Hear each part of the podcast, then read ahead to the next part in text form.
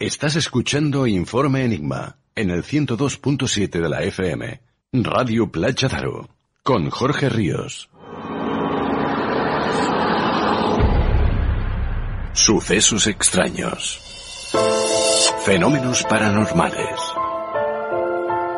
Experiencias increíbles contadas en primera persona. Un viaje a través de la historia a lugares que nunca habrías imaginado.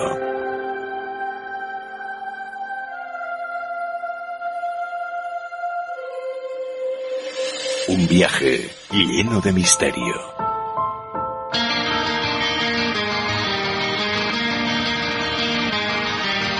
Dark starts coming out, nothing is real.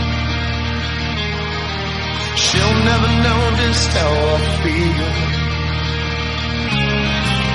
Out of the shadows, she walks like a dream. Me feel crazy, me feel so mean. Ain't nothing gonna save you from a love that's blind. Slip through the dark side, cross that line.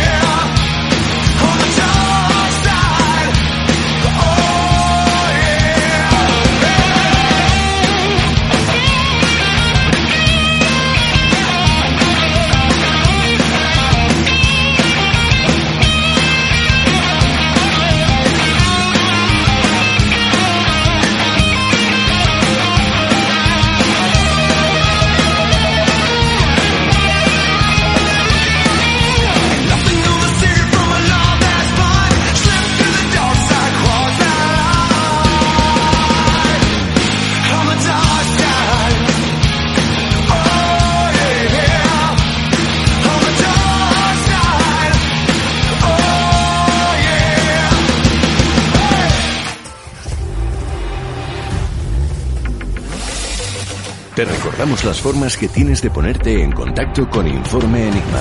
A través de Twitter, arroba Informe Enigma. Por correo electrónico, enigma-rpa. O bien en la página de Facebook Informe Enigma. Contacta con nosotros.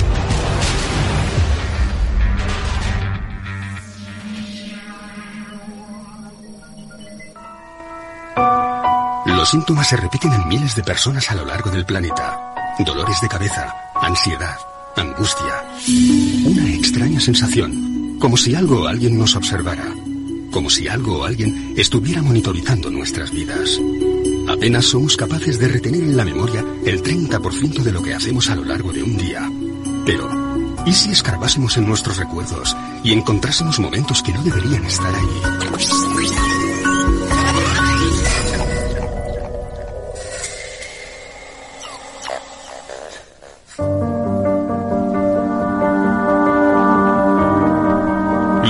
Relatos sobre personas supuestamente raptadas por seres extraterrestres vienen repitiéndose desde hace décadas. Uno de ellos es el de Carla Batista, una mujer portuguesa que afirma haber sido abducida desde muy pequeña. Veía luces, sentía zumbidos, a veces oía sonidos más agudos. Muchas veces por la noche veía una luz en su cuarto, el colchón refulgía como si fuera incandescente. Situaciones muy extrañas. Era una chica retraída y cada vez tenía menos amigos. Con el paso de los años, esta situación comenzó a afectar seriamente a su vida social, por lo que acudió a distintas terapias en busca de ayuda. Carla fue enviada por el grupo de estudio de ufología para realizar una sesión. Porque ella se quejaba de haber sido raptada por extraterrestres durante la noche. Tenía marcas en el cuerpo. Había una luz azul que surgía en el cuarto, tras lo cual no recordaba nada. Tenía muchos momentos de amnesia, periodos sin recuerdo de lo que pasaba durante la noche. Ella vino, por tanto, para tratar de esclarecer esas situaciones. Yo la recibí como médico, como terapeuta, para ayudarla a integrar esos momentos. Momentos como el que ocurrió el 4 de septiembre de 1989, cuando Carla y varios amigos salen de Lisboa para pasar unos días de vacaciones. Salen de aquel lugar dos coches, ella con dos personas más dentro del coche y tres personas más en el coche de delante. Pasan el puente 25 de abril y nada más pasar, hay un reclamo luminoso que al pasar ellos se apaga. Unos minutos más tarde, uno de los amigos dice que hay una estrella que parece seguirles. Y al mismo tiempo, parece que está perdiendo el control, perdiendo el control del vehículo. Parece que el coche no quiere andar. Parece que el coche se estuviera levantando. A ella incluso le cuesta respirar. Quiere que el coche que va delante se detenga. Quiere salir de allí. No lo consigue y de repente ve todo nublado. Deja de ver y grita, paren, paren, paren. Cuando logran detener los vehículos, Carla se encuentra encuentra en un serio estado de shock. No recuerda nada. Una, cosa curiosa. Una cosa curiosa. Habían hecho un viaje de unos pocos minutos y el motor aún estaba frío. Las ruedas estaban frías y el interior del coche estaría más o menos helado. Ella apunta que había unas marcas tipo quemaduras en la parte superior del coche. Aquel coche nunca más volvió a funcionar. A la mañana siguiente detecta unas manchas. Una mancha debajo de la barbilla y otra en la zona del ombligo como unas incisiones. Mario Ortega, bienvenido a Informe Enigma. ¿Cómo te encuentras? Buenas noches, Jorge, ¿cómo estás? Abducciones, ni más ni menos. Dejamos de lado los ovnis, que tienen mucho que ver con este tema, para centrarnos ahora en las personas que supuestamente sufren este fenómeno. Exactamente. Bueno, que de hecho fue a partir de los años 60 más o menos cuando empezaron a relacionar lo que serían los ovnis con las abducciones. O sea, por un lado se conocían este tipo de, sucesos, ¿no? Por otro lado, habían también los avistamientos, pero luego empezaron a conciliar una cosa con la otra, ¿no? Porque normalmente sucedían a raíz del avistamiento de una luz, de, unos seres y demás, y fue cuando más o menos, digamos, cuajaron las dos cosas. Es cierto, Mario, esos rumores que dicen que el fenómeno de las abducciones comenzó con el matrimonio compuesto por eh, Betty Barney Hill. Bueno, a ver, el matrimonio Hill, eh, Betty Barney Hill, esto ocurrió en el 61, a ver, es uno de los casos emblemáticos, ¿no? Por excelencia, ¿no? Cuando se habla de las abducciones. Pero a ver, tenemos abducciones que son más antiguas en el tiempo. Incluso, ah, podríamos decir que históricamente eh, también tenemos eh, datos, a ver, que nos apuntan más o menos en esa, en esa dirección. Eh, por ejemplo, cuando, bueno, cuando hablamos de, en la Biblia, ¿no? Lo del rapto de Elías, ¿no? Que fue arrebatado en un carro de fuego, ¿no? O lo de Enoch, por ejemplo o de que Krishna, ¿no? que había sido arrebatado por un, por un demonio, o por ejemplo, no sé si te acuerdas cuando estuvimos hablando de los enigmas arqueológicos, ¿no? Las pinturas aquellas del desierto de Tassili, en Argelia, aquellas pinturas neolíticas que tienen 10.000 años de antigüedad, donde está representado el gran dios marciano y se ve eh, aquel, aquella representación del rapto de las doncellas, en la que se ve aquel ser como con escafandra que está como arrastrando a unas mujeres de, tipo negroide, ¿no? Eh, por las formas que tienen, y que las están arrastrando hacia una especie como si fuera como una nave, ¿no? Entonces podríamos decir que mm, tenemos visos de que la cosa sería mucho más antigua de lo que de lo que nos imaginamos. Incluso también se dice que el, fenómeno eh, va evolucionando según el contexto cultural, ¿no? Que por ejemplo, o sea, los mm, había habría un paralelismo también con la demonología, ¿no? Con los súcubos y los íncubos, ¿no? Porque eh, hay tratados inquisitoriales de los siglos XVI y XVII hablan de visitantes de dormitorio, de, bueno, de incursiones sexuales en este aspecto. Incluso se hay algún grabado, creo, que, que se ve una cómo introducen una aguja también, un demonio introduciendo una aguja en, en, la barriga de una mujer, ¿no? Eh, que se sabe que las pruebas que a las que han sido sometidas algunas mujeres han, han, pasado por este tipo de trauma. O sea, podríamos decir que de alguna manera ya tenemos visos de que esto es mucho más antiguo de lo que nos pensamos. Lo que pasa que, claro, tenemos ya las, eh, las evidencias más claras y la, relación con el fenómeno ovni, digamos, a partir de, o sea, de mediados del siglo XX. El caso, por ejemplo, el caso del matrimonio Gil fue en el 61, pero por ejemplo tenemos eh, casos mucho más antiguos, como el, el, famoso caso de Antonio Villas Boas, de Minas Gerais, en Brasil, que ocurrió en el 57. Era un chico que, bueno, era estudiante, un chico de 23 años, que trabajaba en el campo y, y bueno, ahí por lo visto, como hace mucho calor, pues eh, trabajaban de noche, ¿no? Porque el calor de día era insoportable. Y entonces ellos, eh, pues a través de la ventana vieron una luz, ¿no? Entonces veían que algo pasaba por allí, ¿no? Entonces ya él, él, él, estaba, él el tractor, ¿no? Y sufrió una parada de motor. Y entonces aparecieron cinco seres que le llevaron. Eh, él, él no pudo librarse de ellos, ¿no? Y bueno, lo introdujeron en la, en la nave, lo desnudaron, le cogieron una muestra de sangre, mm, dijo que lo rociaron con una especie de aerosol, eh, que estuvo en una habitación donde salían como unos gases a través de las paredes, que incluso vomitó porque le produjo como, un, como unas náuseas horribles, ¿no? Y que apareció como una mujer desnuda. No era una mujer bueno, a ver, era como una, digamos, un, una humanoide, ¿no? Por así decirlo, desnuda, pero que, que le pareció muy atractiva. ¿no? Él no sabía si era por el aerosol que le habían echado o qué, que sintió deseos, lógicamente, y, y con la que pudo copular. Y es curioso que cuando acabaron el acto, digamos, esta se fue hacia como una ventana de lo que sería la nave y tocándose la barriga señaló a las estrellas como queriéndole decir que lo que tenía dentro, ¿no? Iba a ser, o sea, iba, iban a hacer en otro, en otro lugar de la galaxia, ¿no? Y nada, fue conducido al exterior de, la nave y, y esta pues despegó. Mario, para que todo el mundo se ponga en situación o aquellos que no lo sepan, ¿qué es una abducción? ¿Qué podemos entender por este fenómeno? A ver, la abducción tal como la que entendemos en, ufología sería, a ver, el secuestro contra la voluntad del sujeto, ¿no? bueno, en este caso sería por entidades de origen no humano. O sea, lo que entendemos como extraterrestres de toda la vida. Sí, a ver, normalmente cuando hablan de las abducciones se refieren, en, en el 80% de los casos, a veces te hablan de otro tipo de seres, pero normalmente siempre te hablan de los típicos grises, ¿no? De los EVES, ¿no? Las entidades biológicas extraterrestres, que son macrocéfalos, que tienen los ojos negros oblicuos y las extremidades largas, ¿no? que mm, no se les ve, aparentemente son asexuados, ¿no? y que algunos los describen también pues con cuatro dedos en, en, las manos. Estos seres normalmente cuando dicen la víctima siempre suele decir que lo llevan a una sala circular con una camilla donde hay palancas, monitores, la persona abducida muchas veces recuerda al principio del episodio, del episodio, perdón, pero luego pierde noción de lo que ha ocurrido a continuación, ¿no? Puede ver una luz y tal y ya no se acuerda nada más y a lo mejor pues aparece en la cama o aparece en cualquier sitio donde sea y dice es que no me acuerdo de nada y luego a posteriori se lo sacan a través de una regresión hipnótica. Has dicho algo muy importante y que ya hablamos hace unas semanas con Serac García, que es que todos estos abducidos, los recuerdos que tienen es de estar como una especie de quirófano o laboratorio, pero con aparatos eh, terrestres. Esto es muy curioso, Mario.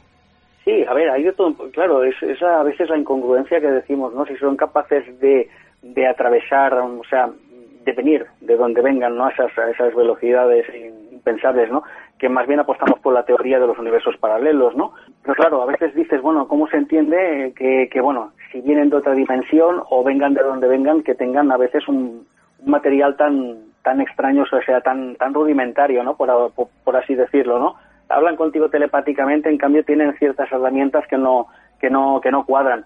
Sí que es cierto que a ver, mm, muchas personas han han reportado, han dicho haber visto pues, aparatos y cosas que no, que tampoco saben en el fondo para qué, para qué son. Pero sí que es cierto que también muchos de los casos que estamos hablando están dando descripciones de lo que vieron en los años cuarenta y pico, cincuenta, sesenta, a ver, que entonces nos puede parecer una tecnología burda, pero que en, que en aquella época no lo era. Para ellos era una, una gran novedad, no, no, no habían visto ciertos, ciertos aparatos. Incluso en el caso que comentabas antes de Betty Barney Hill, ¿no? A, Betty le, o sea, le realizaron, le introdujeron una aguja a través del ombligo, porque le hicieron una, una mm, exploración genital eh, de, todo su aparato reproductor, y ella, o sea, dijo que le habían introducido esa aguja, y claro, estaríamos hablando de utilizar una técnica de la paroscopia que por entonces, en el año 61, no existía, y esto no sé, o sea, mm, fue una técnica que no se introdujo hasta los años 70, hasta 10 o 15 años más tarde. Mario, ¿en los perfiles de los abducidos encontramos siempre un mismo patrón o podemos encontrar de vez en cuando variaciones? Bueno, a ver, el perfil del abducido mm, es que tampoco es que haya un perfil concreto, porque puede ser cualquier persona, de cualquier raza, de cualquier cultura, de, o sea, de estatus social, o sea, no tiene absolutamente nada que ver. Sí, eh, sí, sí que es cierto que a veces ocurre que normalmente las abducciones pueden darse a plena luz del día, por ejemplo, en zonas eh, mm, desangeladas, ¿no? En zonas apartadas donde sea más, mm, donde se pueda cometer ese secuestro, por así decirlo, ¿no? Y pasar desapercibido. Pero también es cierto que muchas veces ocurren de noche, que es la, variante que denominaríamos de visitantes de dormitorio, que es cuando tú estás en tu intimidad, que normalmente, generalmente cae siempre es el dormitorio, que es donde tenemos nuestra máxima intimidad, y es en el momento del descanso en el que pueden aparecer y abducirte, por así decirlo que tampoco hay que confundir con, eh, cuando hablamos de los visitantes de dormitorio, hay varias vertientes, ¿no? Porque también podríamos hablar del, mm, de la vertiente emocional, ¿no? De la persona que está intranquila, ¿no? De cuando sufrimos aquella típica inmovilización del cuerpo, que a mí me ha sucedido, que es la, la típica parálisis del sueño, ¿no? Que muchos la ya empiezan a decir, bueno, es que esto ya te están asediando, te están, no, tiene que ver, es una cosa normal, que según dicen algunos investigadores al respecto, es que la vibración de nuestro cuerpo eh, cambia, entonces estamos en un estado que es, mm, es un estado que es proclive a que puedas tener incluso un desdoblamiento, un viaje astral. Entonces, hasta que tu, digamos, eh, tu nivel energético no vuelve, ¿no? Tu vibración, por así decirlo, no vuelve al estado normal, es cuando no puedes, eh, hasta ese momento, no, o sea, no te puedes mover, es como si fuera un lapsus, ¿no? que tú estás en un estado vibracional diferente y no puedes tomar posesión de tu cuerpo. Esto puede durar unos, unos segundos, medio minuto a lo sumo o algo así, pero es bastante desagradable. Pero mucha gente, claro, ya te dicen que eso ya quiere decir que no sé qué, que te asedian, que te atacan. Está también la vertiente espiritual, la vertiente paranormal, ¿no? Que te dicen que, bueno, que te paralizan por la noche, que pueden las visitas típicas de, de, los fallecidos, ¿no? que pueden ser tanto benignos como malignos, ¿no? Una, una entidad maligna que te pueda venir a asediar o una persona, no sé, un familiar o alguien que viene, pues yo qué sé, pues para pedirte perdón o para, no sé, para avisarte de un peligro o cualquier cosa. Estas cosas que ocurren, ¿no? Que también a esto lo llaman visitante de dormitorio, pero claro, en el visitante de dormitorio, en este caso al que nos referimos, es totalmente distinto.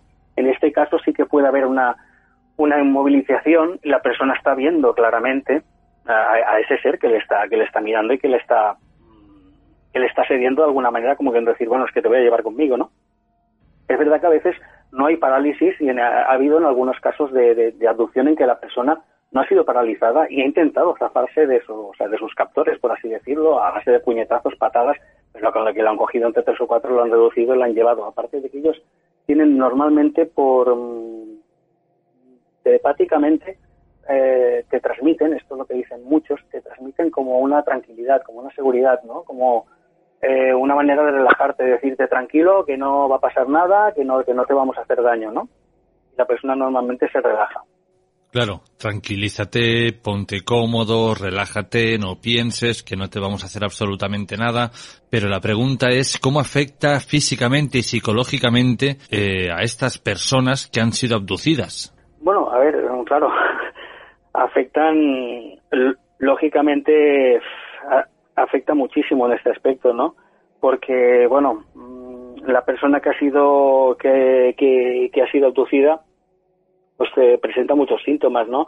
Eh, que podrían ser las pesadillas reiterativas, eh, cicatrices o marcas en el cuerpo, adormecimiento de los sentidos, pueden experimentar fobias repentinas a objetos, a ruidos, ¿no? porque ya rápidamente lo pueden relacionar con, con, esa, con esa vivencia, ¿no? Eh, experimentan muchos cambios, ¿no? Eh, es una, en, el fondo es una situación traumática, incluso a veces tienen algún cambio espiritual. Y es más, algunos, incluso fíjate, que pueden llegar incluso a tener el síndrome de Estocolmo, en el que acaban cogiéndose eh, afecto a sus secuestradores. No te lo pierdas. Pero son casos contados, ¿eh? Son pocos pero sí que es verdad que, normalmente se presenta el síndrome este que diríamos de estrés postraumático, ¿no? Eh, que sería derivado de una situación extrema, ¿no? Como le ocurre a los soldados, a los combatientes, ¿no? Entonces la persona se vuelve más huraña, tiene el, sueño alterado, está más irritable, más irascible, desconfía de todo. O sea, emocionalmente mm, la persona se ve muy mermada. Aparte de que es una cosa que normalmente guardan en secreto porque piensan, bueno, ¿a quién se lo cuento? Porque claro, ¿qué van a pensar cuando cuente esto? Lo primero que te van a decir que te tomaste o, que te fumaste, ¿no? Eh, y ya no digamos cuando ya es algo sexual, cuando la persona ha sido mm, violada sexualmente, por así decirlo, ha sido violada su, eh, intimidad. Por ejemplo, en el, en el, caso de las mujeres hablamos de casos de que la, la, mujer ha sido, bueno, ha sido examinada, ¿no? Normalmente eh, cuando se hacen las, las típicas intervenciones de, de, para que tengan un embarazo, que esto también es otro tema, ¿no? Lo hacen, ¿cómo te diría? Con, como si fuera una, ahora no me viene el nombre, ¿no? Como, ay, bueno, como hacemos aquí, o como una examinación artificial, ¿vale? En cambio, los casos en que ha habido contacto sexual que ha sido en un hombre, sí que ha habido copulación con, con, una, con una hembra extraterrestre. Pero no ha habido copulación al contrario, sino que lo han, que, lo han hecho con vía in vitro o, bueno, o, tipo así, eh, bueno, como te he comentado antes, ¿no? Entonces, eh, esa es la diferencia, claro. Entonces la, la persona cuando se ve que le ha ocurrido eso es muy es muy difícil eh, contarlo. No le vas a decir a tu familia o le vas a decir a tu marido, oye, me ha pasado esto. Es, es, es muy complicado. A ver, es que he conocido personas, he conocido casos que me han contado eh, que, claro, a ver, es una situación muy embarazosa. Tengo el caso también de una amiga, bueno, digo amiga porque a raíz de, explicarme su experiencia, pues con los años ha ido consolidando una buena amistad, ¿no? Pero que, claro, imagínate que me contó a mí su caso eh, cuando ni siquiera lo sabía su marido, porque es no se atrevía a contárselo, para nada. O sea, no, ella no, no quería contárselo. Más sobre este caso hice un artículo hace aproximadamente unos nueve o diez años para una para Mundo Psicológico, la revista digital, y expliqué el caso de, de esta mujer con la, con la autorización de ella. Pero ya te digo que es muy difícil, es, es, una situación muy complicada. Más a nivel social, actualmente la gente, bueno, para que acepte una cosa de este tipo, eh, lo que te puede pasar es que seas víctima del descrédito, de, o sea, de, las burlas, de todo, ¿no? Es, cuando una persona cuenta algo así es como lo mismo que pasa con las experiencias cercanas a la muerte, ¿no? Que la, que la gente es muy reservada a explicar este tipo de experiencias, ¿no? Pero bueno, mm, pero puestos a comparar, aún mira, explicas una experiencia esta, te pueden decir, bueno, mira, has tenido, pues, estuviste al borde de la muerte y, tuviste un delirio y tal, pero ya contar que has visto seres de otro planeta o de otra dimensión y que te han abducido y que te han hecho de todo ya por ahí, es muy, es muy difícil de, de, aceptar. Mario, ¿y cómo transcurre el tiempo para estas personas que han sido abducidas? Es decir, eh, por ejemplo, para ellos son cinco minutos allá arriba y luego es el mismo tiempo que ha transcurrido aquí en la Tierra, podríamos decir, o ha variado, ha cambiado algo. El famoso missing time, ¿no? Que decía Bob Hopkins. Bueno, a ver, mm, esto hay muchísimos casos que, se habla de esto del tiempo perdido, ¿no?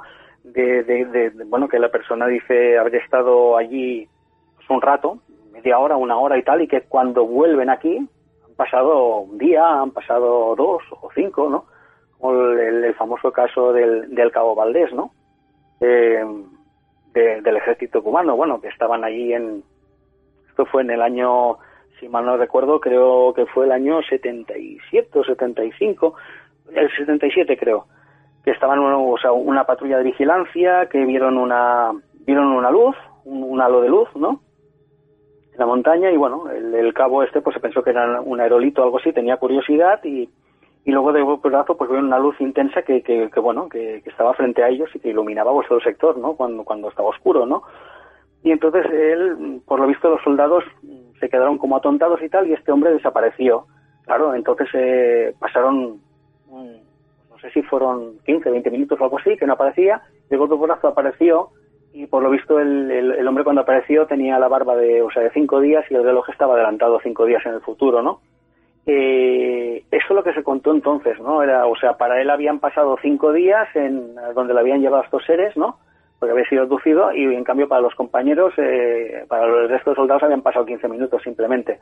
Luego este hombre por lo visto se desdijo de lo que había dicho porque por lo visto se, se metió en temas de religión y, y por unas cosas o por otras se, se, retractó de todo, incluso escribió, concedió una entrevista para Más Allá, no sé si fue en el año 1999, donde decía que, bueno, que practicaba activamente la religión evangélica, y negó todo lo que le había sucedido, que simplemente dijo así, ¿eh? que, ha habido, que había ido a orinar y que los, los otros le perdieron de vista y que bueno, que se montaron la película padre, pero que no había pasado nada. Pero sí que es cierto que, que bueno, que el tema estuvo en polémica durante muchísimos años. Pero esto del, esto del, del missing time, eh, missing time es una cosa muy, incluso sin ir más lejos, no hace falta que sea un caso de adopción, o vete tú saber.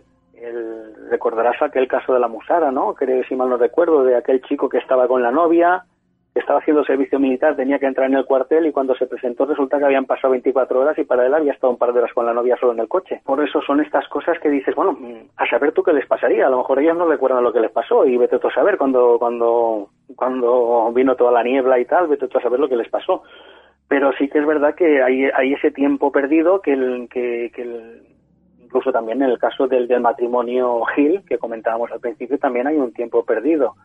O sea, yo soy más partidario de pensar que en el caso de esta hipótesis, ¿no? De extraterrestre, de que al traspasar de una dimensión a otra, más que pensar en velocidades supersónicas, bueno, supersónicas, que superan la velocidad de la luz, algo impensable, ¿no? Más que pensar que vengan de otros mundos, podríamos tal vez hablar de, de mundos paralelos, ¿no? Y de pasar esa barrera, ¿no? De una dimensión a otra y que tal vez haya ese, ese desfase de tiempo, ¿no? Y Mario, para que toda nuestra audiencia lo tenga claro, ¿los abducidos son contactados? Mm, bueno, es que a ver, una cosa es el contactado y otra cosa es el abducido, ¿no? El, el, el abducido es, mira, pues porque le ha tocado, ¿no? Por así decirlo, ¿no? Pero el, el contactado es un elegido. El contactado ya es una persona que ya se encargan estas entidades de elegir concretamente por una serie de cualidades, por lo que sea, dicen, esta es la persona que nos interesa, pues para llevar nuestros mensajes y tal y cual. Sí que es verdad que a veces han habido casos de personas que empiezan con, con una abducción y acaban siendo contactados, acaban pues recibiendo mensajes de ellos, acaban recibiendo, o sea, teniendo contacto con ellos, ¿vale? Y dando pues sus comunicaciones, ¿no? Sus mensajes, ¿no? Eh, pero sí que es, a veces ocurre al contrario, muy, muy, muy puntualmente, ¿no? Eh, el hecho de que una persona sea contactada y que acabe siendo abducida. Esto, por ejemplo, le pasó a una mujer de, que pertenecía a Misión Rama, en España, y que, bueno, esta gente, este grupo Misión Rama tenían un estricto control con los, con los contactos, con todo lo que hacían a través de vasografía y todo, tenían, llevaban mucho control de todas las experiencias que hacían. Entonces, esta, esta chica estaba en el grupo hasta que, bueno, pues se desengañó, ¿no? Porque veía muchas incongruencias en los mensajes y, tal, y bueno, lo abandonó activamente, pero seguía yendo a algunos congresos y investigaciones, ¿no? Y un día, después de dejar a sus hijos en el colegio, eh, iba con el coche y en una curva penetró en una, espesa neblina y, de golpe corazón, sin saber cómo, eh, se hallaba a 30 kilómetros de distancia. Mm, decía, ¿qué ha pasado aquí? No puede ser tenía el depósito lleno, por lo tanto, o sea, a ver, si ha hecho 30 kilómetros, no, no entendía cómo, mm, qué había pasado. Incluso preguntó en las gasolineras por, oye, yo he pasado por aquí, ¿te acuerdas de mí? Sí, no, no, no, por aquí no ha pasado usted, ¿no? Entonces ella, mm, ella ya, o sea, por lo visto le hicieron una, una regresión y por lo visto sí que hubo una, hubo una aducción pero normalmente ya te digo, es una, no sé si tal vez por eso, porque a lo mejor em, estaba activamente como contactada y por lo que sea pues quiso dejarlo de aquella manera y mira, no sé, de alguna manera pues quisieron decir, eh, estamos aquí, ¿no? Pero es muy raro, ¿eh? Normalmente las personas eh, contactadas es muy raro que acaben siendo abducidas, es mm, casi siempre es al contrario, empiezas por la abducción y luego acabas siendo contactado. Casi todos los relatos que nos estás contando, casi todos los artículos que hemos leído en revistas de ufología o de misterio, nos hablan de que estos abducidos iban al volante de su coche. Pero Mario, ¿hay algún caso de que haya ocurrido dentro del domicilio de alguien? Sí, sí, exactamente, exactamente. Yo, por ejemplo, el, caso de esta, bueno, de, esta chica que te comentaba, eh, que no puedo comentar, Bueno, pues es eh, su nombre es Francisca, es, es, natural de Córdoba y bueno es una familia pues digamos de clase media, digamos bien, de buena posición y esta mujer estaba durmiendo estaba durmiendo plácidamente serían entre las 3 o las 4 de la mañana que es muy curiosa también ¿eh? porque dicen que normalmente este, este tipo de experiencias suelen ocurrir entre esta franja horaria ¿eh? sobre las 3 de la mañana y ella estaba durmiendo plácidamente estaba boca arriba pero se fue despertando porque notaba que alguien le estaba tocando la cabeza ¿no? y se estuvieron hurgando así en el cabello y ella notaba como el tacto de unos dedos y pensó, bueno, pues era mi, mi marido y bueno, no le dio más importancia y continuó descansando, pero claro, llegó un momento que, que volvía a sentir lo mismo y entonces se giró para decirle a, a, su esposo, oye, para ya que no me dejas dormir, ¿no? Pues claro, cuando, cuando se giró, ve que el, que el marido estaba girado hacia el otro lado, estaba durmiendo como un lirón, o sea que no, y digo, bueno, ¿qué pasa, no? Entonces, se sintió como extrañada, pensó, bueno, a lo mejor será un sueño o algo, no sé, bueno, siguió boca arriba y entonces notó otra vez esto, es como, como esa sensación y claro, luego pensó, bueno, pues yo qué sé, pues serán mis hijos o algo, ¿no? Pero, pero no sé, estaba totalmente extrañada, estaba medio dormida y, y entonces mm, notaba como una sensación muy extraña, como un calor que le entraba por la cabeza, que le llegaba hasta el pecho, que era una sensación así como agradable, pero que, pero que le extrañó muchísimo, ¿no? Entonces, claro, ella se giró, abrió los ojos miró, bueno, pues aquí no hay nadie que, que, se, que es lo que está pasando, ¿no?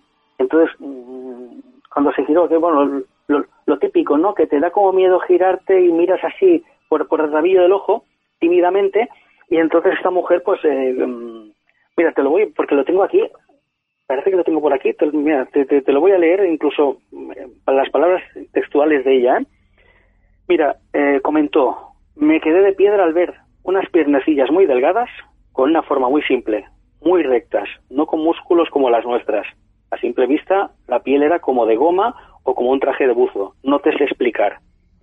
Según iba subiendo la mirada, vi un abdomen abultado, unos brazos largos y delgados y una mano con dedos muy largos también. No me fijé en cuántos dedos tenía. Una de esas manos estaba tocando mi cabeza. Finalmente, levantando completamente la mirada, vi su rostro, el cual estaba mirando hacia la ventana.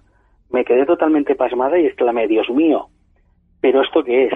Entonces ese ser volvió su cara hacia mí, como sorprendido, me miró como extrañado de que lo hubiera visto, al menos esa era mi sensación, y me hizo algo en la cabeza, no, eh, como si me la sacudiera, pero yo no recuerdo nada más. Esos ojos negrísimos no los olvidaré en mi vida.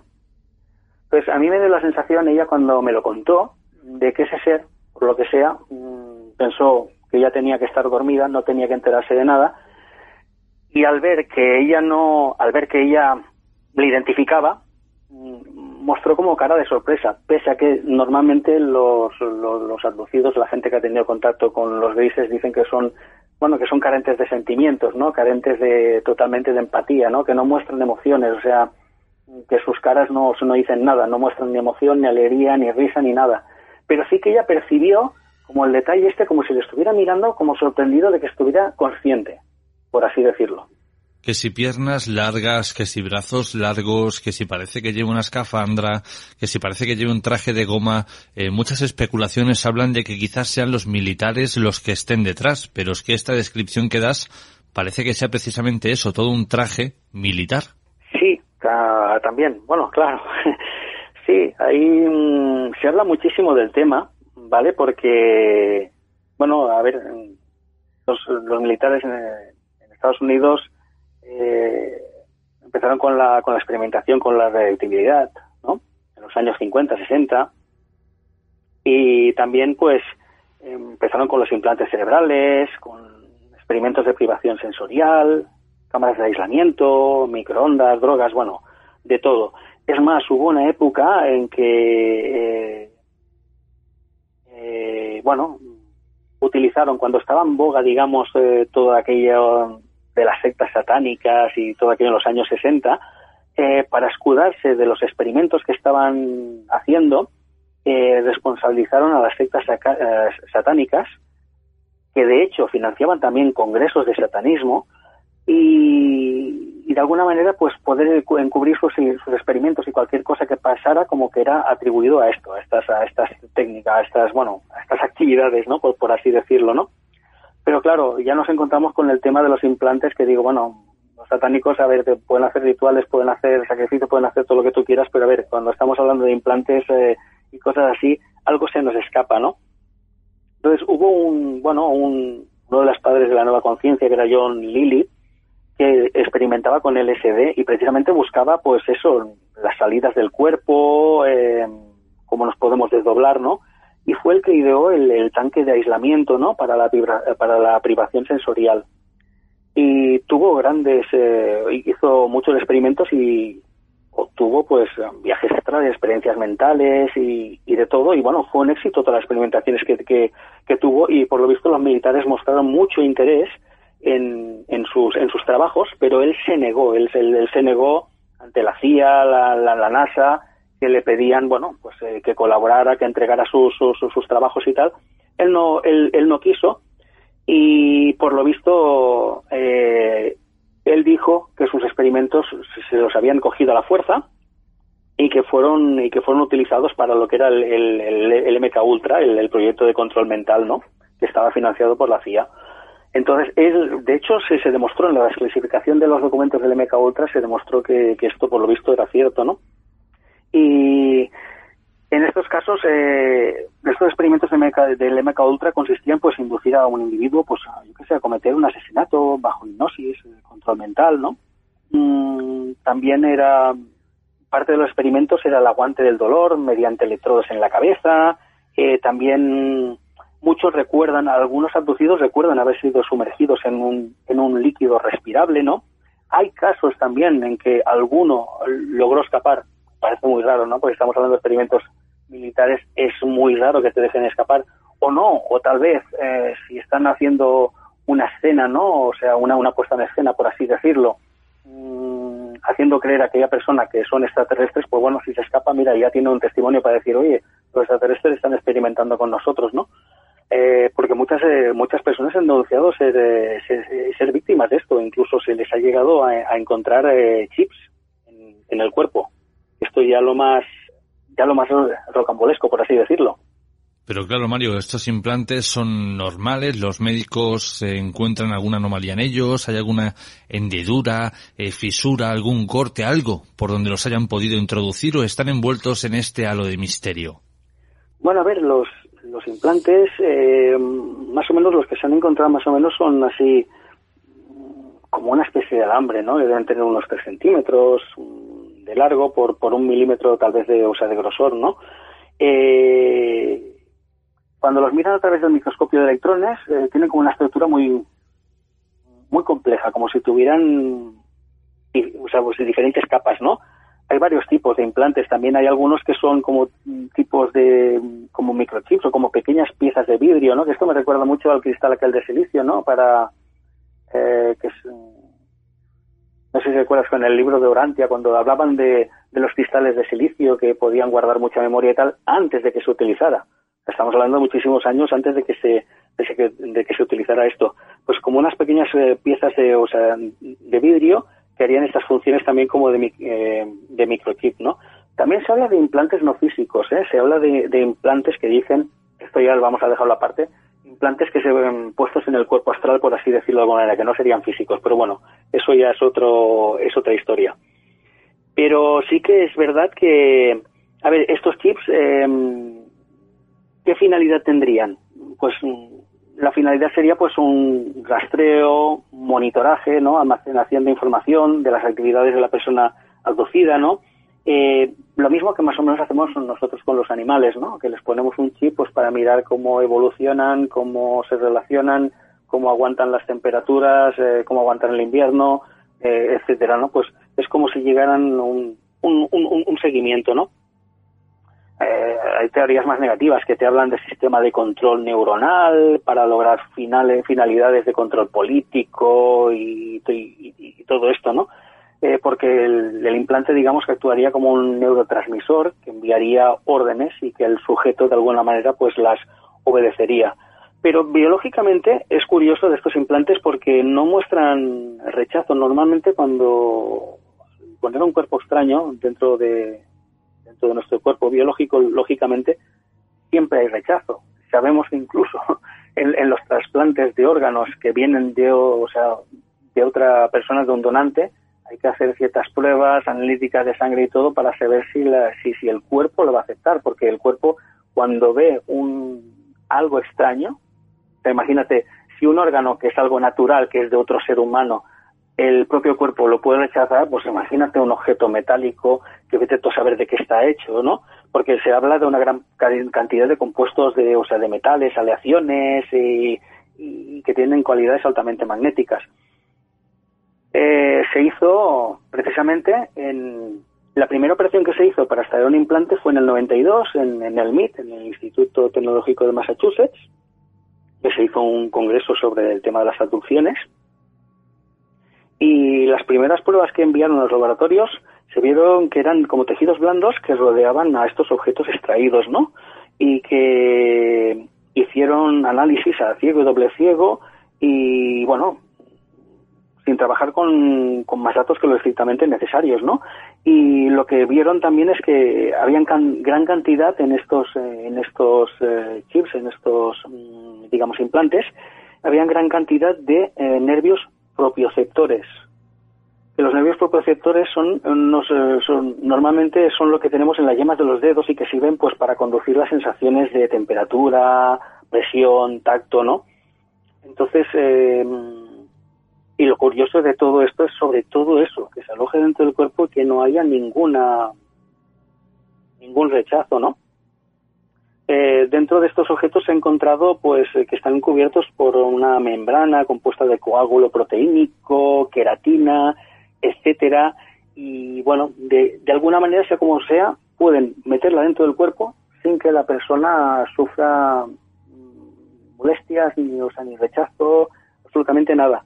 Normalmente eh, utilizan los orificios naturales, como son las fosas nasales, los oídos para, para introducirlos pero también sí que es cierto que también se han encontrado incisiones eh, como cortes pequeñitos, pero el aducido pues ve que tiene una cicatriz donde antes no la tenía, sin sospechar que, pues, que tiene un chip allí metido dentro, ¿no?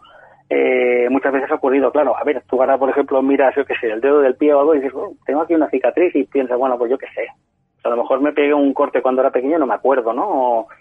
Mil cosas, ¿no? Pues mira, nunca me, nunca me había fijado en esto, ¿no? Pues normalmente a lo mejor cogen el, lo que es el pliegue de la rodilla, del codo o algo así, zonas así para hacer una pequeña incisión y meter, digamos, e, ese chip. Luego queda como una pequeña, como una pequeña cicatriz que no, bueno, que apenas se nota, o como una especie de hoyito, ¿no? Como una hendidura, pero que ya te digo que aparte de las de fosas nasales o oídos se han llegado a encontrar, hasta en el dedo gordo del pie se ha llegado a, a sacar un, un implante. Pues Mario Ortega, ha sido un placer que hayas estado en nuestro espacio para hablarnos de un tema tan interesante y, como he dicho al principio, de un tema que parece que está de moda. Sí, exactamente. Bueno, y lo más curioso, sobre todo en el tema de las adopciones, es cuando cuando hablamos cuando hablamos de niños, porque piensa que a ver, podemos decir no es que las personas, o sea, un adulto puede fabular, puede que esto es otro tema también. Cuando antes hemos hablado de la hipnosis, ¿no?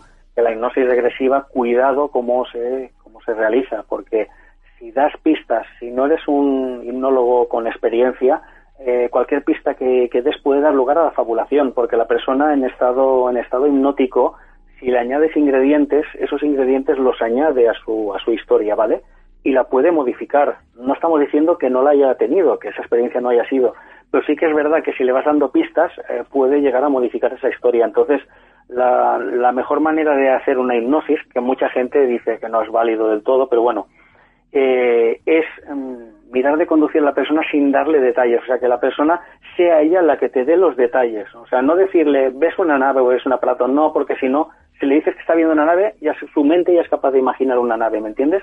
Entonces es, es el propio abducido quien en ese estado te debe, te debe decir que está viendo una nave, que está viendo un ser o que está viendo tres o cómo son, es, el, es, el, es la persona quien tiene que dar esos detalles. Por eso el, tema de la, de la, hipnosis es muy, hay que tener mucha cautela con, con, ellos. Y sobre todo los casos más, más sorprendentes, que a mí me sorprenden muchísimo, es el tema con los niños. Porque, claro, los niños, a ver, cuando son pequeños tampoco se pueden dar mucho a la fabulación, ¿no? Y eh, Hawkins, precisamente, eh, hizo, empleó un método que lo patentó él, que es una baraja de cartas con personajes, ¿no? Personajes conocidos por todos los niños, ¿no? Pues eh, Mickey Mouse, el Pato Donald y tal, y entre ellos un gris, o sea, el Eve tal y como lo conocemos, ¿no? Es curioso que cuando los niños llegaban a, dicha carta, cuando veían al Eve, unos lloraban, otros decían que se los llevaban por la noche al cielo, otros decían que, que los llevaban a jugar con otros niños, o sea, mm, decían una serie de cosas, o sea, todos los tíos que habían tenido algo en, relación con la abducción, pues eh, fuera por el padre, por la madre o porque habían contado que les había pasado algo, es curioso que al someterlo a este experimento con las cartas mostraran ese, ese, pánico, ¿no? Muchos incluso decían eh, que estando la madre presente, el niño daba un bote de la silla y se agarraba a la madre y la abrazaba fuertemente al ver la carta de aquel ser. O sea, o sea reflejado, ¿no? Y no deja de ser un caso curioso, ¿no? Pues Mario Ortega, ahora sí, cerramos el tema de las abducciones aquí. Un abrazo y hasta la próxima. El placer ha sido mío, Jorge. Un fuerte abrazo y un saludo a todos los oyentes de Informe Enigma.